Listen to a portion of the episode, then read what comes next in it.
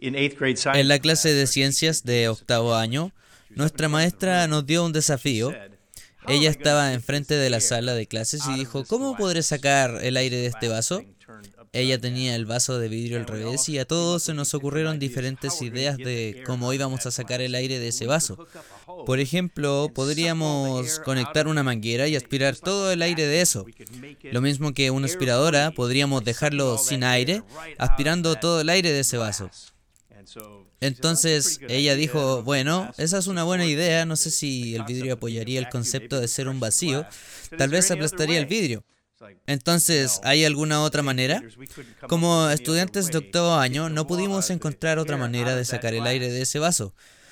Bueno, ya sabes, los profesores siempre tienen pequeños trucos del oficio. Bueno, ¿sabes qué hizo? Tomó el vaso, lo dio vuelta y se dirigió al fregadero. Lo llenó con agua hasta muy arriba. Adivina qué. Sacó el aire de ese vaso y todos pensamos, Wow, genial. ¿Por qué no pudimos pensar en eso? Quiero decir, fue solo un ejemplo tan genial que no tuvimos que pasar por todo eso, ya sabes. El esfuerzo científico para descubrir cómo se puede extraer el aire del vaso, solo llénalo con agua. Y eso es algo que se me quedó pegado por muchos años. Porque si piensas en salir del pecado en tu vida, sabes, si tratamos de sacar el pecado aquí y allá, simplemente no va a funcionar. Lo que la palabra de Dios nos dice es que necesitamos ser llenos. Hay un hermoso pasaje en Efesios capítulo 5, versículo 18, en Efesios capítulo 5, versículo 18, lo cual es un gran recordatorio. Dice, no os embreguéis con vino, de acuerdo, es como este aire que está llenando esta copa, pero dice, antes bien sed llenos del Espíritu.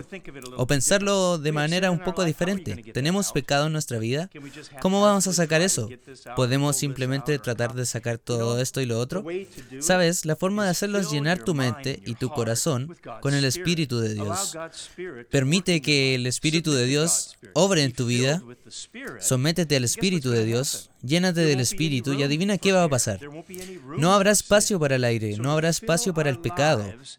Así que llenar nuestras vidas con el Espíritu de Dios ayudará automáticamente a deshacerse de ese pecado. Entonces, piensa en ese ejemplo. ¿Cómo sacas el aire de un vaso? No es que lo saques de aquí para allá. No, dale la vuelta. Llénalo con agua del Espíritu de Dios y automáticamente ese aire, ese pecado, tiene que salir. Así que vamos a lograr eso en nuestras vidas. Seamos llenos del Espíritu. Esto es VT Daily. Nos vemos la próxima vez.